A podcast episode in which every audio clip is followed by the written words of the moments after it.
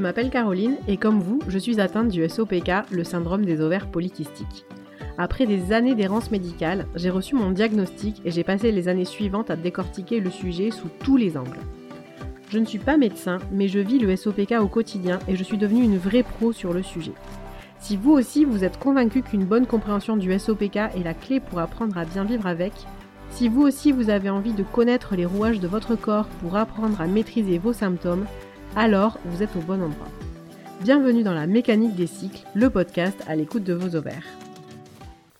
Bonjour, on se retrouve aujourd'hui pour la suite de notre interview avec Marlène, qui est psychologue et qui est venue dans le podcast nous parler TCA, euh, donc troubles du comportement alimentaire et plus généralement rapport à l'alimentation. Aujourd'hui, donc suite et fin de cette discussion vraiment passionnante sur toute cette problématique et bien sûr le lien avec le SOPK. Donc sans plus tarder, je vous laisse écouter la suite. Très bonne écoute. Donc vous voyez, c'est pas un degré de gravité, c'est identifier. Après, j'ai envie de vous dire, si vraiment vous n'êtes pas bien, ben, demandez un avis. Vous aurez toujours une réponse. Et justement, par rapport à ça, donc ça serait plutôt un avis euh, dans un premier temps vers un, psycho, une, un ou une psychologue. Oui, alors euh, c'est vrai que pour faire un diagnostic de TCA ou d'autres choses, ou pour prendre en charge ce, ben, les, conduites alimentaires problématiques, donc vous avez des conduites alimentaires problématiques qui sont pas des trucs du comportement alimentaire, hein. euh, mais il y a quand même euh, un, souci. De toute façon, si vous n'êtes pas bien avec quelque chose, mm. c'est c'est que vous n'êtes pas bien. Donc voilà, vous pouvez le, le, travailler faire en sorte. Le but, c'est d'aller mieux. et ça, c'est un point important aussi, je trouve, parce que les réseaux sociaux, c'est pas toujours euh, très bien défini et il y a beaucoup de professions du bien-être et de l'accompagnement qui sont hyper utiles et que moi j'adore, mais c'est pas adapté dans certaines situations. Et ça, il faut le savoir. Oui. Déjà, à ce jour, la seule personne qui peut diagnostiquer un trouble du comportement alimentaire, c'est un psychiatre. Oui. Ouais, ça, je pense que c'est important de le redire. Voilà. Il y a personne d'autre. Les le psychiatre, euh, pardon, je te fais, je la nuance peut-être pour les auditrices, c'est le psychiatre, c'est vraiment un, un, médecin, enfin quelqu'un qui a fait euh, les études de médecine en spécialité euh, du coup psychiatrie. Voilà, c'est un médecin qui a fait ses années de médecine et qui est spécialisé dans le, la santé mentale. Et du coup, diagnostic, c'est, je pense, hein, c'est toujours les médecins, euh, quelle que soit leur spécialité. Et je fais le parallèle avec le diagnostic du SOPK, pareil, qui n'est pas posé par le naturopathe ou l'ostéo, etc., mais bien par le médecin, même si les paramédicaux, ils peuvent toujours avoir des, des petites euh, intuitions et orienter. Et je pense que c'est un peu ton cas aussi pour du coup là en psychologie. Toi, voilà. tu peux. Moi, je, je, je n'ai rien, euh, alors, euh, que ce soit clair, toutes les autres professions paramédicales, je les trouve utiles, mais chaque, chacun son domaine d'intervention. Oui, en bien, fait. bien sûr. Donc, c'est mm. c'est des, c'est des atouts, mais si on n'a pas la base, c'est compliqué. Oui, le, le médecin psychiatre, donc c'est lui, et c'est lui aussi, ben, quand vous allez voir un psychiatre, lui, il peut faire par exemple une prescription médicamenteuse qu'aucune autre profession ne pourra faire. Oui. Voilà. Et le rôle des psychologues, donc euh, euh, un psychologue, il va travailler sur les, alors, sur les thérapies, mais il n'a pas la même formation. Donc nous, on ne prescrit pas de médicaments déjà, et on travaille souvent euh, de concert avec les psychiatres, parce que forcément, si des gens consultent et qu'il y a des troubles psychologiques, on, a souvent référence, on fait souvent référence au psychiatre pour le suivi s'il y a besoin de d'un accompagnement au niveau des médicaments. Mais euh, on a on n'a pas fait médecine, on fait vraiment une, un diplôme de psychologie, donc après cinq, cinq années d'études de psychologie, plus tout un tas d'autres formations euh, pour la majorité des psychologues, et euh, pour traiter vraiment le, le côté psychologique. Et c'est dans le cas des troubles du comportement alimentaire,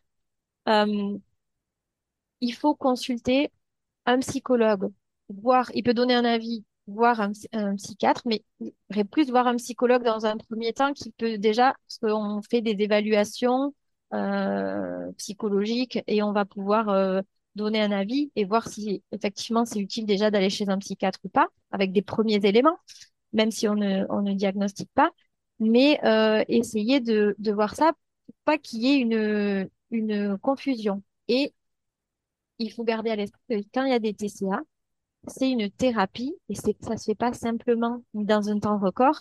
Euh, c'est une thérapie qui va travailler plein de choses sur la sur sur la personne et sur ce qu'elle est, euh, qui aussi est bénéfique. Voilà. Oui, oui, tout à fait, oui. Mais c'est bien de se remettre des fois de savoir qui fait quoi parce qu'on est un peu perdu aussi dans le, on va dire, le panel des professionnels et le, le rôle de chacun. Donc, c'était bien de, de, de repréciser ça c'était pour faire un peu du lien en fait entre tout ce qu'on vient de dire là sur toutes ces euh, TCA donc les pathologies et puis tout ce qui va être plutôt du du ressort après de la gestion des émotions mais on va peut-être en reparler après. Mais pour remettre tout ça dans le contexte euh, SOPK pourquoi est-ce que les femmes qui ont le SOPK ont plus souvent ces appels à, à grignoter Ah ou oui, ces fringales. Et, euh, et là, il y a un niveau supplémentaire, c'est-à-dire qu'il y a ton volet à toi qui va être le volet euh, alimentation, euh, gestion des émotions dans un contexte euh, psychologique qui est compliqué. Et je voudrais qu'on parle aussi du, du lien avec la résistance à l'insuline, même si c'est peut-être un peu moins ton domaine, mais il y a quand même aussi Ah, le côté euh, appel à manger biologique. Je ne sais pas si on peut le, le- Physiobiologique, oui, ouais, ouais, bien euh, voilà, le, le définir comme ça, mais il y a quand même ce volet-là, du coup, que je voudrais pas qu'on minimise en se mettant à penser qu'en fait, le- la résistance à l'insuline n'est pas, euh, n'est pas la, la, la source, enfin, en tout cas, peut aussi être la source de ces fringales, et je te laisse peut-être nous en dire un peu plus sur euh, ce, ce volet-là, si tu veux bien. Oui, alors ça, c'est un sujet qui me passionne et je trouve tellement intéressant qu'on puisse prendre la parole sur ça parce que le SOPK est particulier. Euh, vraiment, dans le SOPK, et c'est pour ça qu'il faut pas euh, croire qu'on a des troubles du comportement alimentaire. Il faut, faut remettre l'église au centre du Mm. village, si je peux dire. Mais chez une femme qui a un SOPK, on le sait, et je pense que dans ton podcast, tu l'expliques très bien, il y a trois profils de femmes qui ont un SOPK et il y en a trois qui sont insulino-résistants. Mm. Oui, Bon. Et en fait, ce qui se passe quand vous avez euh, de l'insulino-résistance, vous avez quand même une donnée, alors là, pour le coup, qui est biologique, euh, qui est hormonale euh, dans ce syndrome, c'est que vous avez une, un dérèglement insulinique et même si votre glycémie à la prise de sang, elle est OK, vous avez des réponses corporelles qui sont pas bonnes.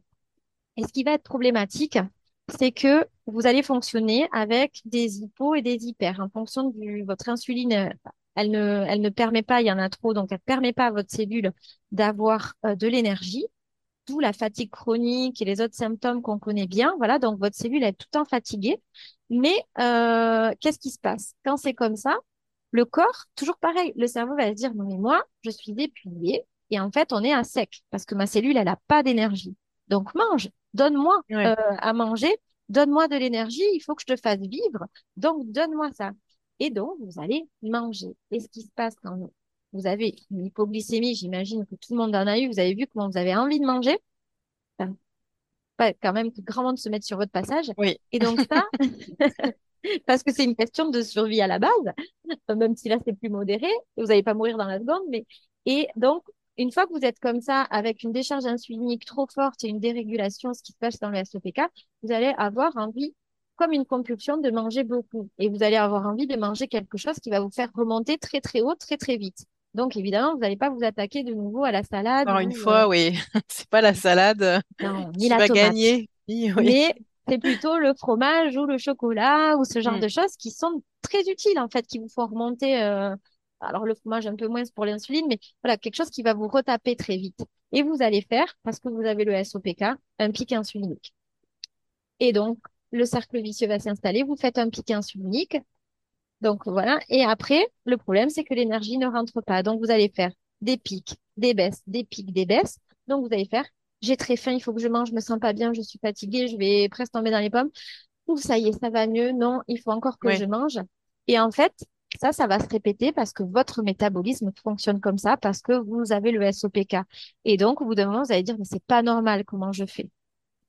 Et puis, un petit peu euh, de détresse émotionnelle, un petit peu de coup de blues dessus, où vous allez aussi ben, faire ce que tout le monde fait à la base, un petit peu, voilà, vous réconforter avec l'alimentation. Ça, plus ça, vous pouvez penser qu'il y a un souci. Et je trouve que c'est bien aussi de consulter, de faire un point sur ça. Alors là, c'est tout le problème parce que j'allais dire, euh, même chez les psychologues, il y a peu de gens qui connaissent ce syndrome. Ouais, c'est ce que j'allais dire. Je te laisse finir et après Voilà, je, ouais, je rebondirai c'est le là-dessus. point délicat, mais euh, il y a des femmes qu'on suit qui, euh, par exemple, une fois euh, qu'elles arrivent quand même à atténuer un peu les effets du syndrome et à réguler leur insuline avec tous les bons conseils qu'on peut avoir euh, pour, pour essayer de maîtriser hein, cette, cette méchante insuline, qui non plus, qui disent, ah, mais en fait, moi, j'ai toujours pensé que j'avais un problème avec l'alimentation et j'en ai plus parce que là, j'ai plus envie de manger Mm. comme ça euh, tout d'un coup. parce qu'en fait, elles ont une insuline plus stable. Pas forcément stable, euh, voilà, mais beaucoup plus stable. Et donc, on voit que les comportements alimentaires et les compulsions, elles suivent cette courbe insulinique. Et ça, c'est très important pour vous parce que vous pouvez penser, euh, j'essaie de me mettre à la place de, des personnes qui vont nous, nous écouter, vous pouvez penser qu'il y a un gros problème, donc vous culpabilisez et tout en compagnie, mais finalement, c'est votre insuline, c'est une réaction physiobiologique. Donc voilà. Et il faut faire un petit peu, essayer de démêler euh, tout ça pour que vous ayez au moins un élément de compréhension sur votre fonctionnement. Oui. Mais c'est vrai qu'aujourd'hui, on manque euh, de professionnels, euh, et à commencer par les médecins, qui sont pas du tout formés. En tout cas, je ne sais pas s'ils sont formés, parce que le savoir, j'imagine qu'ils l'ont, mais ils sont pas formés à se dire que c'est un savoir qu'il faut transmettre aux patients qui sont concernés pour leur expliquer pourquoi, euh, pourquoi finalement elles ont peut-être plus faim, pourquoi elles ont envie de manger. Et au lieu de ça, on va avoir la réponse classique qui va être de, en tout cas pour les femmes euh, qui sont euh, catégorisées en surpoids, on va les, on va les mettre au régime, on va leur dire justement de moins mm. manger. ce qui crée bah, l'effet inverse parce qu'en fait là moi c'est ce que je dis à mes clientes aujourd'hui je veux dire si tu as faim et tant qu'on n'a pas que je t'ai pas aidé à démêler plus le pourquoi de cette faim et tout, déjà, la, normalement, la première réaction si on a faim, c'est qu'il faut manger.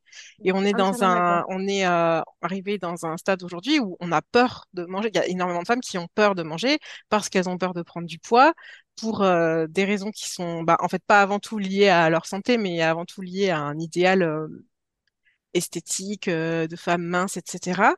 Et on est complètement euh, décorrélé de, de la vraie raison. Donc euh, non seulement on a peur de manger, et puis en fait on se retient, mais au final, au bout du bout du bout, bah, on va tomber dans peut-être des craquages. je mets des guillemets encore parce que je n'aime pas trop tous ces mots-là, mais un craquage plus important que ce qu'on aurait fait si on avait juste mangé quand on avait faim deux heures avant. et qui va encore plus ressembler peut-être à ce comportement problématique de TCA dont on a parlé au début, alors qu'en fait, on n'a juste pas respecté un signal biologique euh, à la base. Ben, c'est tout le problème du contrôle. Euh, plus vous contrôlez, plus vous faites comme ça, c'est exactement ce que tu dis. Plus vous mm. contraignez votre cerveau, plus la réponse, euh, vous allez tenir un max de temps et puis vous allez avoir une réponse disproportionnée qui va vous faire du mal en plus. Et c'est hum, voilà, c'est ça qui est compliqué euh, parce que euh, il faut aussi, on oublie, hein, malgré tout, en voulant bien faire et s'occuper de cette maladie, on oublie aussi comment on fonctionne. Oui. Et biologiquement et votre cerveau, ils vont vous rappeler à l'ordre. Et ce qu'il y a aussi, j'aimerais bien que les femmes l'entendent. Ils souvent, euh, votre corps, c'est pas votre ami, c'est souvent votre ennemi. J'entends beaucoup ça. Votre mhm. cerveau, c'est votre ennemi. En fait, non. C'est difficile de, de le penser, mais ce qu'ils font, qu'ils le font pour vous protéger c'est des stratégies de protection. Si votre cerveau il fait des appels comme ça, c'est pour vous dire mais mange quand tu as faim, mange comme ça. C'est la deuxième partie dont il faut s'occuper, de dire mais comment on peut être copain, comment je peux comprendre que tu peux m'aider et que tu es là pour moi, et, et en même temps trouver un équilibre. C'est sur ça qu'il faut travailler. Et puis réapprendre, des fois, c'est réapprendre les sensations même, euh, parce qu'en fait, on est, ah je parle beaucoup pour les femmes qui ont fait beaucoup de régimes, mais c'est un peu le, d'une manière ou d'une autre, je pense même des femmes. Euh, Alors, des fois, on n'a pas conscience qu'on a fait des régimes, mais on vit quand même dans la restriction alimentaire euh, depuis des fois toujours en tant que femme. Euh, quand tu regardes des stats sur les femmes qui sont en restriction, les femmes qui font des régimes, même des fois à des âges très très, enfin tout petits, c'est c'est toujours effarant. On vit tellement dans ce mode de la restriction qu'on ne sait plus dire des fois si on a, enfin, quelle décrypter des sensations de faim les vraies sensations de faim, décrypter euh, la satiété aussi, comment savoir s'arrêter. Et il y a tout le volet, on en parlait tout à l'heure, mais en plus la peur du plaisir de manger, alors que on, mange aussi pour, euh, pour se faire plaisir, qui est très très euh, compliqué pour, pour certaines qui, dès qu'elles se font plaisir, même avec des aliments dans les catégorisés comme sains, j'en mets encore des guillemets, elles sont jamais bien dans leur tête en fait parce que dès qu'elles se font plaisir, peu importe ce qu'elles mangent, quand bien même la salade lui fait plaisir, bah elle est quand même en stress. Moi, des, des femmes comme ça, j'en vois aussi parce que on est, on a coupé tout le, tous les liens avec l'alimentation et on a juste, j'ai l'impression des fois peur de l'alimentation et du mal qu'elle peut nous faire tout en pensant que c'est par ce biais-là uniquement qu'on va se soigner. Ça, c'est un peu voilà. alambiqué, mais je, je, ça, pardon, je ça me fait penser que, enfin, il y a une croyance qui est erronée et qui est très ancrée, euh, et notamment dans la SPK, c'est de croire que l'alimentation, ce qu'on mange, déterminera notre corps et notre santé. Mm. Ça, c'est une, c'est quelque chose qui va venir s'installer profondément et qui fait que quand, voilà, qui fait probablement que quand tu reçois euh, des femmes, même le jour où elles peuvent se faire plaisir sur une petite chose, ben, il y a des sentiments de culpabilité, il va y avoir tout ça qui va aller, elles vont pas pouvoir y accéder parce que ça, Mm. tout ça, ça va revenir avec. Et non, c'est malheureusement quelque chose qui est éprouvé, mais c'est tellement dur à intégrer. Mais on ne peut pas contrôler euh, l'intégralité de notre... C'est pas en contrôlant l'intégralité de notre alimentation que notre corps sera comme ci et que notre santé sera comme ça. Et ça, c'est quelque chose où, voilà, du coup, euh, à travailler aussi euh, sur le volet. Mais si vous vous autorisez jamais à vous faire plaisir, c'est vraiment difficile. Oui, c'est ça, en bout de course. Et puis on en revient à ce qu'on disait au début, c'est là, ben, on est OK sur le volet alimentation au sens strict, mais on n'est pas du tout OK sur le volet euh, anxiété, euh, le volet Oui. psycho, le volet euh, charge mentale aussi. Il y a des femmes qui vont passer des heures et des heures à, à cuisiner, à tout bien faire, à acheter les bons produits. Enfin, et, euh, et là, on va toucher à la fois au budget, on va toucher au temps. Enfin, ça peut prendre des proportions vraiment Oui. Très, très importantes euh, parfois. Mais donc, cette, ouais, on est bien d'accord. Donc, il y a le volet résistance à l'insuline qui peut créer de la faim biologique. J'y reviens, hein, mais sur le Oui, quatrième volet, on ne retrouve pas, sur les personnes qui ne souffrent pas de ré- d'insulinorésistance, on ne retrouve pas hein, ces types con- de compulsion alimentaire. C'est des, des femmes qui sont même plutôt euh, sur des poids assez faibles, mais qui n'ont pas euh, un recours ou un style euh, oui. des compulsions alimentaires qui vont se tourner comme ça, comme celles qui sont résistantes à l'insuline. Donc c'est bien qu'il y a une raison quand même physiobiologique qui crée cette réponse. Et par contre, il y a quand même un conditionnement, tu vois, parce que moi, enfin, pour avoir vu des clientes comme ça, euh, qui sont a priori pas concernées, Alors, c'est toujours pareil, c'est le problème du manque d'information. Au départ aussi, c'est des femmes qui pensent que peut-être elles sont euh, éligibles, entre guillemets, à la, résistance à l'insuline, ou euh, qui pensent que peut-être elles en ont quand même, euh, même si c'était pas visible dans les analyses. Et puis, comme elles se sentent pas super bien par ailleurs, elles se disent que de toute façon, elles sont concernées. Et donc, elles vont, même en étant dans des poids, pour le coup, tout à fait satisfaisants aux yeux de la norme et tout, se mettre dans les mêmes mécanismes euh, alors, il n'y a pas les mêmes conséquences euh, sur le poids, ou peut-être au contraire, c'est des femmes qui, enfin, ou alors des femmes qui vont pas manger assez parce que elles se mettent en, en restriction. Et moi, j'en ai vu même en restriction très très euh, forte. Encore une fois, sans aller peut-être forcément dans le volet euh, psychologique, mais qui parce qu'elles pensent que c'est la bonne manière de manger pour, euh, vont euh, vont se mettre aussi dans dans ce mécanisme-là. Et je sais pas si on pourrait appeler ça du coup peut-être de l'orthorexie pour le coup quand on est Alors, je ne sais pas euh, si c'est de l'orthorexie, mais en tout cas, là, ça colle euh, au fait de vouloir euh, solutionner euh, une oui, voilà, tout de ouais. santé, de identifiée. Et encore une fois, euh, ben, euh, je pense que même si vous n'avez pas les mots, euh, là, si on ne sait pas ce que c'est exactement, à partir de- du moment où ça devient rigide et vous n'avez plus de flexibilité, c'est peut-être que c'est un peu trop et qu'il y a quelque chose, voilà, vous vous contraignez euh, psychiquement et là, ça va devenir, euh, ça va devenir compliqué. Donc oui, si vous faites tout en fonction du SOPK à la lettre, même si vous n'avez pas l'insulinorésistance et qu'en plus vous identifiez sur du possiblement je peux appartenir à cette catégorie, donc je fais ça pour être là, vous, vous Oui, puis il y a, hum, il y a la peur derrière, et je pense qu'il y a beaucoup la peur de grossir aussi. C'est-à-dire qu'on se dit aujourd'hui, euh, je suis mince, mais peut-être que demain, je suis concernée par l'insulinorésistance, et donc bah, peut-être que je vais grossir. Et là, euh, comme on n'est pas du tout en mesure de gérer, euh, de gérer ça aussi, je pense que c'est des femmes qui sont très, très euh, angoissées finalement par le fait de, de grossir. Ce serait hein, sûrement un autre sujet, euh, presque pour un, un podcast à part, mais il y aurait vraiment beaucoup de choses à dire là-dessus aussi. Euh. Donc oui, on avait pas, on a parlé de ce côté insulino-résistance, mais je voulais revenir sur le côté du coup plus de la restriction. euh, on dit la restriction cognitive, c'est ça quand on est en ouais. Mhm. mental euh, sur l'alimentation, et sur le côté, euh, bah, on va se restreindre et puis euh, on va finir par craquer parce que c'est ça, ça- je pense pour beaucoup de femmes c'est comme ça, ça finit, on finit toujours par aller euh, craquer et puis c'est peut-être dix fois pire que si on avait mangé au départ. Et est-ce qu'on peut se est-ce qu'on peut se rééduquer ou comment on se rééduque si on a conscience d'être dans ce type de schéma-là? Comment est-ce qu'on peut se rééduquer Oui. euh, à retrouver un peu de, de sérénité dans tout ça, dans, dans l'alimentation? Alors, c'est pas une énorme fatalité en soi, euh, voilà. Et, et en plus, c'est des choses qu'on pratique tous au quotidien à, à plus ou moins grande échelle, mais effectivement, c'est de la restriction cognitive à partir du moment où euh, vous voulez tout contrôler. Si je mange ça, je grossis pas. Si je mange ça à telle heure, c'est OK. Si je mange deux carrés de chocolat, c'est bon. Trois, c'est pas bon.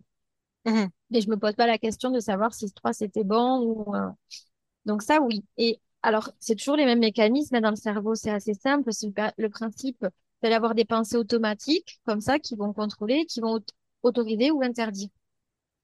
C'est ce que le cerveau déteste. Il n'y a pas de place, en fait, pour votre libre arbitre, vos ressentis. Vous écoutez plus vos sensations. Du coup, ça, c'est c'est problématique.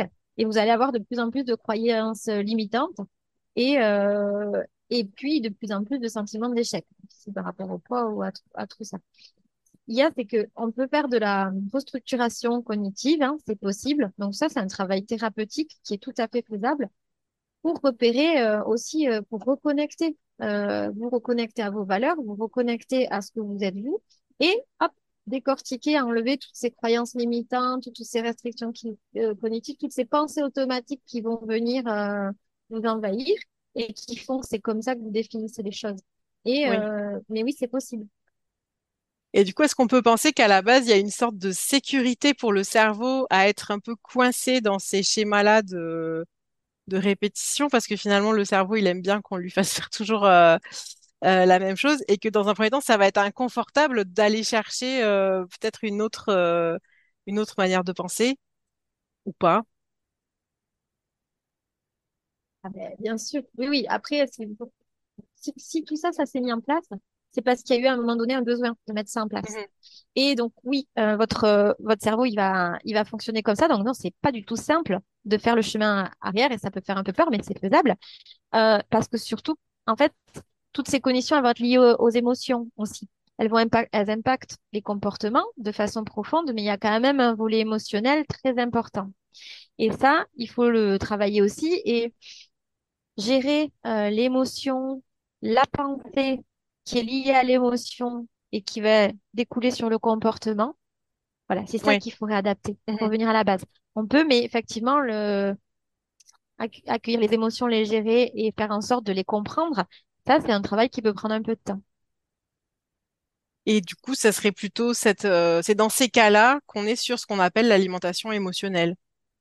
Oui, l'alimentation, c'est ouais. l'émotion qui appelle le comportement de, de manger euh, parce que l'émotion euh, est désagréable et que c'est notre manière de réagir à l'émotion. C'est si je décortique le, truc, hein. C'est un peu ça. Alors, tu vois, il y a une définition, euh, c'est Berthoz en 2008 qui définit comme ça, et je trouve que c'est plutôt parlant. L'alimentation émotionnelle, il le définit comme le fait de moduler la consommation alimentaire en réponse à un ressenti émotionnel plutôt qu'à celui de la faim ou de la satiété. C'est l'humeur qui régule la prise alimentaire. Donc, c'est l'humeur qui va être, qui va être euh, première là, du coup. C'est pas Oui, le, c'est pas euh, le fait de se nourrir pour se nourrir. Donc, c'est normal. Euh, c'est ce qu'on disait tout à l'heure, hein, on est fait pour se nourrir, mais on est fait aussi pour, euh, pour cette partie-là, hein, pour euh, réguler nos... C'est un régulateur émotionnel. Voilà. Euh, l'alimentation vient réguler ce qu'on ressent. Euh, par contre, euh, comme les, les émotions sont fluctuantes et parfois elles peuvent s'imposer à nous, elles peuvent être envahissantes. Si c'est des grosses émotions, effectivement, ça peut faire appel, euh, voilà, à un comportement qui va être un peu inapproprié ou disproportionné par rapport à la réponse émotionnelle qu'on a. C'est c'est- oui. là, voilà. Là, on est plus dans l'alimentation émotionnelle qui peut être problématique, mais qui ne relève pas du, du TCA non plus. Voilà. Et à Et la ça, ça base, demande un qui est, euh, qui est normal, hein. Parce que ça, je trouve que c'est quelque Oui. chose, euh, moi qui viens de 20, euh, 25 ans de régime ou plus, euh, peut-être moins maintenant, mais à l'époque, en tout cas, c'était vraiment très, très montré du doigt comme quelque chose d'anormal, comme quelque chose de euh, profondément euh, faux, de dire, ah bah, tu, tu as une émotion, donc tu vas manger. Et on faisait tout dans différents programmes de régime que j'ai pu faire pour, euh, pour, en fait, surtout pas, en fait, pour comprendre l'émotion à la limite, justement, et essayer de comprendre ce qui se passait, mais juste de bloquer ça en disant, euh, quelque part, bah, si tu fais ça, c'est qu'il y a un problème, euh, il y a un problème chez toi. Alors qu'en fait, et, et je trouve que c'est assez parlant, pardon, je, je finis juste mon truc, mais moi, ça qui m'a vachement rééduquée, c'est c'est mon fils, en fait, c'est d'être maman et de voir un petit enfant euh, et sa manière de s'alimenter. Euh, aussi bien quand ils sont nés, qu'on te dit, bah, quand ils pleurent, il faut le mettre au sein. Donc tu dis, euh, ah, c'est marrant quand même, on a quand même commencé. Alors, effectivement, en partie parce qu'il a faim, mais aussi parce que ça le réconforte. Donc il y avait déjà, quand on commence, quand on est tout bébé, il y a quand même une notion de, de, de réconfort dans la nourriture. Et puis on le voit même sur euh, les, les plus grands. Euh, moi, mon fils là, il a trois ans. euh, on voit bien que la, nourriture, c'est pas non plus que le, le fuel, le carburant pour la, pour la journée, quoi. Mais Bien en sûr. tout cas, je trouve que, enfin, c'est quelque chose, moi, longtemps que j'ai vu comme un, c'était un tabou ultime de de se réconforter par la nourriture. Enfin, si tu le faisais, t'étais pas quelqu'un de bien, quoi, pour faire ça très très schématiquement. Alors, euh, oui, après, ça rappelle aussi, il faut contrôler ses émotions. Si tu te laisses aller à ton émotion et que tu réponds avec un régulateur, euh, Oui, c'est oui, est-ce que c'est, ouais. est-ce que c'est mauvais? Non. Mais après, Mhm. on revient toujours aussi à ce qu'on est. Euh, si je te dis, euh, Oh, quand on est costaud, on pleure pas. Voilà. Mais Ouais, le problème, voilà. Donc là, on n'est pas dans l'alimentation, mais on est dans une forme pareille. Le problème, c'est que euh, l'alimentation émotionnelle, donc elle est naturelle et oui, oui, oui, elle est normale. C'est un régulateur. Euh, et, ce, qui et ce qui se passe, c'est que justement, c'est un régulateur hyper efficace, c'est-à-dire que vous êtes triste, vous Mm. mangez un carré de chocolat, c'est OK, il n'y a pas de souci. Et si vous y répondez en pleine conscience, en prenant le plaisir du chocolat qui vient soutenir votre émotion et que vous acceptez cette émotion qui vous traverse et qui est là pour vous dire quelque chose, hein, pas nos amis, les émotions, même si c'est des émotions désagréables, elles viennent nous dire, tiens, il y a ça. Oui. Et c'est bon. Par contre, si vous le faites avec une émotion que vous allez vouloir tasser, je me sens pas bien, vite, vite, je vais remplir parce que machin, et vous continuez, mais pour pas la ressentir en mode compensatoire, vous allez la, pas la ressentir, vous n'allez pas prendre de plaisir, vous allez être dans un autre fonctionnement, mais l'émotion, elle revient, euh, ça va revenir. Et quand ça va Oui. revenir, ça va être très costaud. Et alors là, pour la gérer, on est sur un autre niveau parce qu'elle n'a pas été gérée au palier 1. Et du coup, voilà. Et puis, plus vous mettez celle que vous n'avez pas voulu ressentir euh, lundi, celle de mardi, celle de mercredi. celle- Et puis, Ouais, c'est c'est compliqué, voilà. Mais en soi, euh, non, euh, c'est euh, c'est pas du tout anormal d'avoir une alimentation en fonction de son émotion. voilà. Ça choque beaucoup moins quelqu'un qui va dire Ouh, j'étais pas trac hier, je me sentais pas bien parce que j'ai eu une journée qui m'a contrariée, euh, du coup, euh, j'avais pas faim. Ça choque moins les gens. Vous rentrez, vous dites, ben moi, Oui. j'étais pas trac aussi. Ben, j'ai mangé euh, trois carrés de chocolat, j'ai mangé euh, un yaourt au chocolat, j'ai mangé je sais pas quoi. Ça n'avait pas le même effet. Mais c'est deux réponses, en fait. Le problème, Oui, c'est quand ça devient trop gros, trop rigide et trop souvent. Oui, ou quelqu'un, il faut aller chercher derrière euh, qu'est-ce qui se passe en fait au niveau des émotions. Et à ce moment-là, j'imagine que c'est quand même plus simple, si c'est possible, de le faire euh, avec un accompagnement euh, psychologique, Ouais. thérapeutique, pour euh, parce que tout seul, ça va être compliqué peut-être d'aller euh, démêler euh, démêler ce qui se après, il y a de passe. la, Oui, après, il y a d'autres professions aussi. Vous avez euh, d'autres professions, de- de- de- des sophrologues, des choses comme ça aussi Ouais, qui peuvent euh, permettre, si vraiment il y a un volet émotionnel qui bloque, il y a des, des thérapies avec les psychologues, bien sûr. Et vous avez aussi d'autres euh, types de relaxation. Vous faire plaisir aussi. Est-ce qu'après, je pense qu'il faut prendre, une- mettre en perspective aussi l'ensemble de votre vie? Est-ce que du coup, tout ça, l'alimentation, ça vient pas parce que c'est pas la cerise sur le gâteau, parce que ce que vous vous autorisez pas non plus avec l'alimentation, vous vous autorisez pas dans la vie? Et euh, est-ce que vous avez euh, une soupape euh, pour souffler euh, du sport, de la lecture, un plaisir à vous, ouais, ou aussi là, là, vous vous autorisez à être vous avec les émotions qui, qui sont les vôtres. Il y a, il y a tout ça quoi à, à regarder et toutes les personnes n'ont pas les mêmes besoins. Donc voilà. Mais en tout cas, demander et prendre de la hauteur et se faire aider pour prendre de la hauteur, ça peut déjà donner des pistes. Et parfois même, il y a des femmes, juste en comprenant ça, n'ont même pas besoin d'aller plus loin. Ça leur permet d'avoir quelques clés de compréhension et c'est déjà OK. ou de se réautoriser aussi. Des fois, on a besoin juste de quelqu'un euh, presque d'extérieur qui te dit juste, euh, c'est ok, tu peux, euh, tu peux manger ce carré de chocolat, tu peux euh, pas faire le ménage ce soir et te poser euh, et te reposer. Moi, mes clientes, souvent, on parle beaucoup, on parle beaucoup de ça finalement, des notions de, de plaisir. Qu'est-ce qui te plaît dans la vie? Est-ce que tu fais ce que tu aimes dans la vie? Et euh, est-ce que tu te reposes? Moi, j'insiste beaucoup là-dessus. Et parfois, il y a beaucoup d'incompréhension. Et c'est pareil, c'est un autre, euh, autre tabou, autre sujet. Mais le fait d'accepter d'être moins performant, moins productif, de pas toujours être euh, dans le faire, faire, faire et aussi de prendre le temps euh, pour recharger les batteries. et le repos, c'est aussi une manière euh, de recharger les batteries, c'est pas que le carré de Mm. chocolat.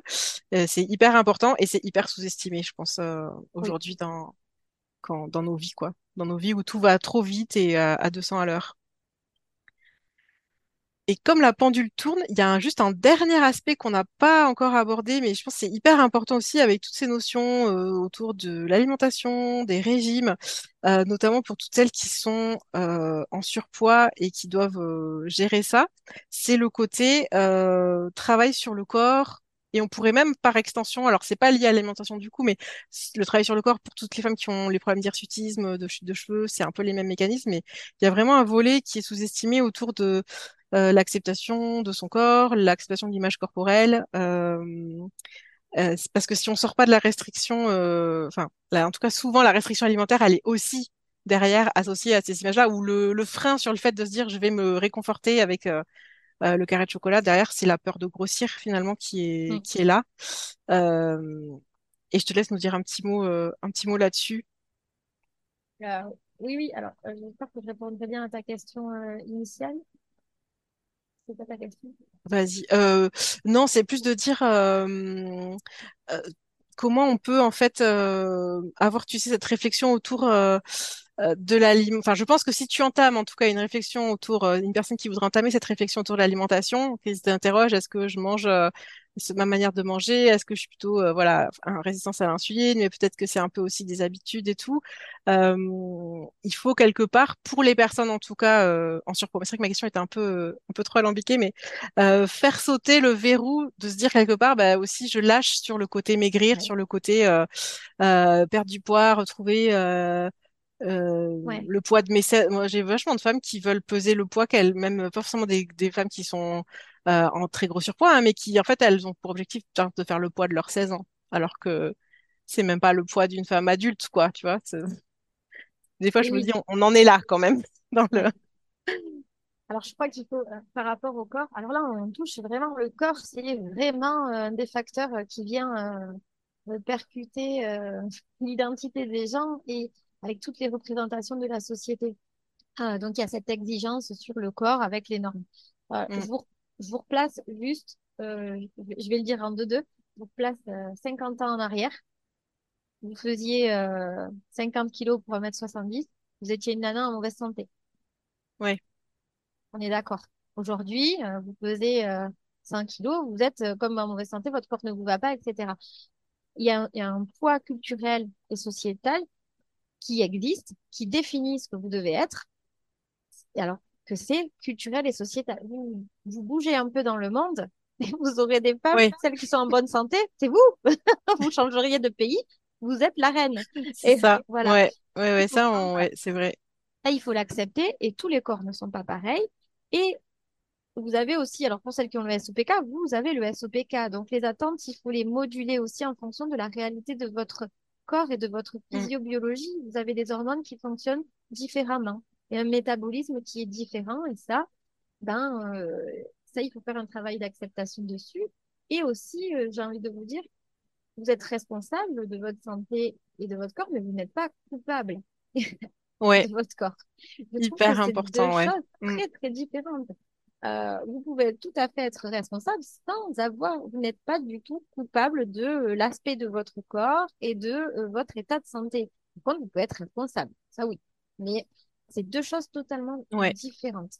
Mais ça, c'est un raccourci qu'on voit beaucoup de plus en plus avec toujours le lien avec le sucre et manger trop sucré Ouais, égale euh, SOPK égale c'est votre faute parce que vous avez trop mangé. Enfin, c'est un raccourci qui vient, que je vois de plus en plus, je pense avec tout le fait qu'on parle de plus en plus du SOPK, etc., qui me fait toujours un peu euh, sortir de mes gonds, mais c'est le truc simpliste par excellence et c'est quelque chose qu'on renvoie des, beaucoup aux femmes. ouais. Après, pour ce qui est de l'objectif de poids, parce que je parlais tout à l'heure, vo- votre plateforme pour que vous fonctionnez vous, et ça, ça, il faut l'accepter aussi, c'est qu'on n'a pas tous le même. Votre Mm. copine a fait la même taille, elle aura pas le même poids de forme. Et c'est comme ça. Plus, si vous avez 35 ans et que l'objectif, c'est de faire, par exemple, le poids que vous avez avec 100, mais vous n'êtes pas la même femme.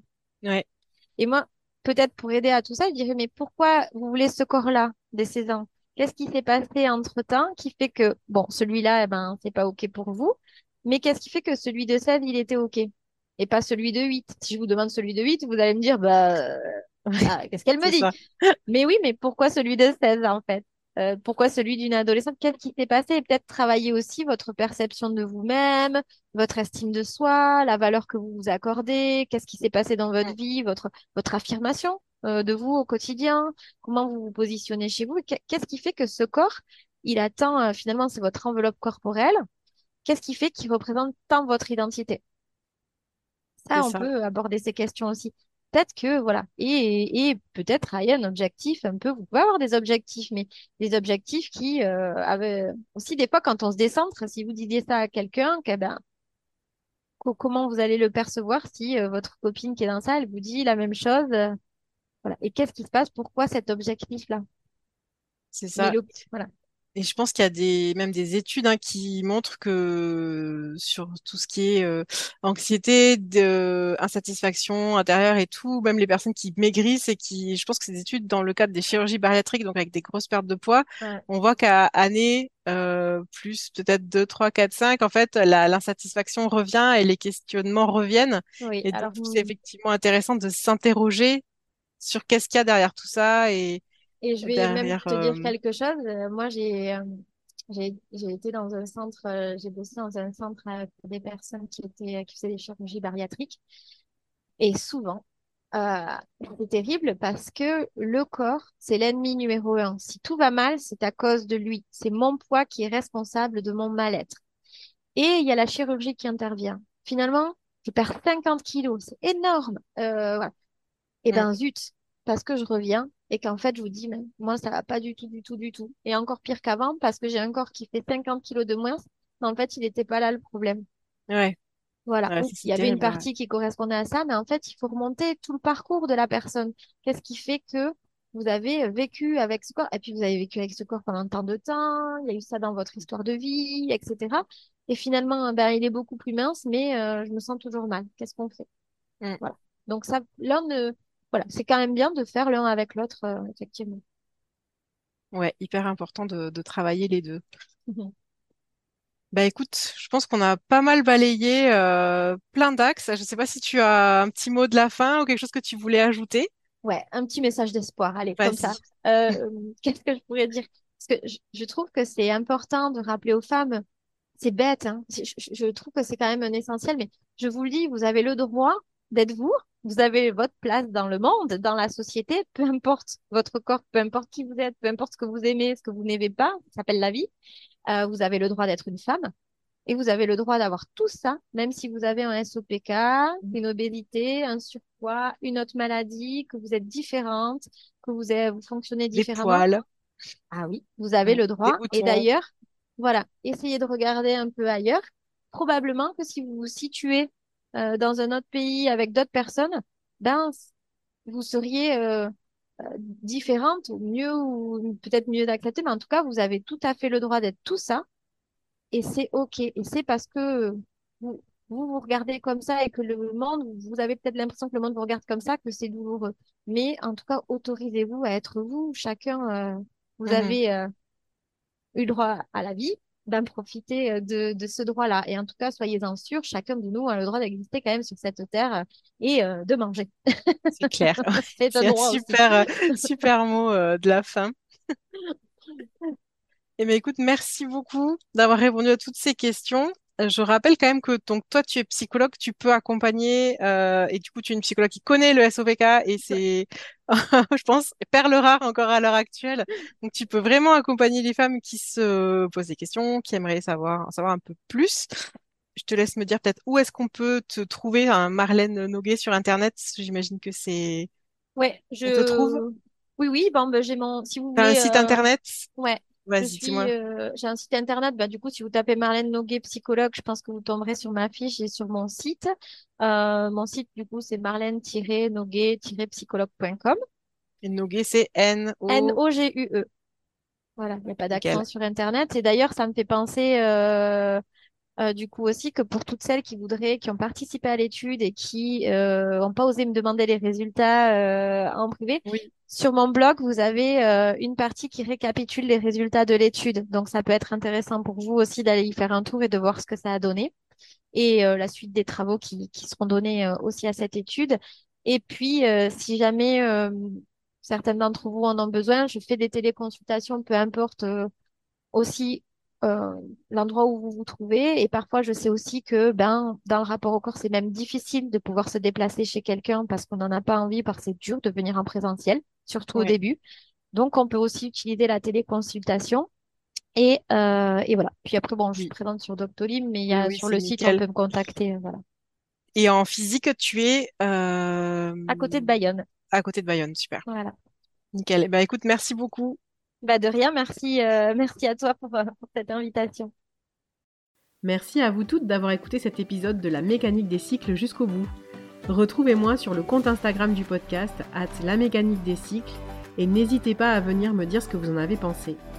Si vous aimez la mécanique des cycles, vous pouvez laisser au podcast une très bonne note et un commentaire sur Apple Podcast, Spotify ou sur votre plateforme d'écoute préférée.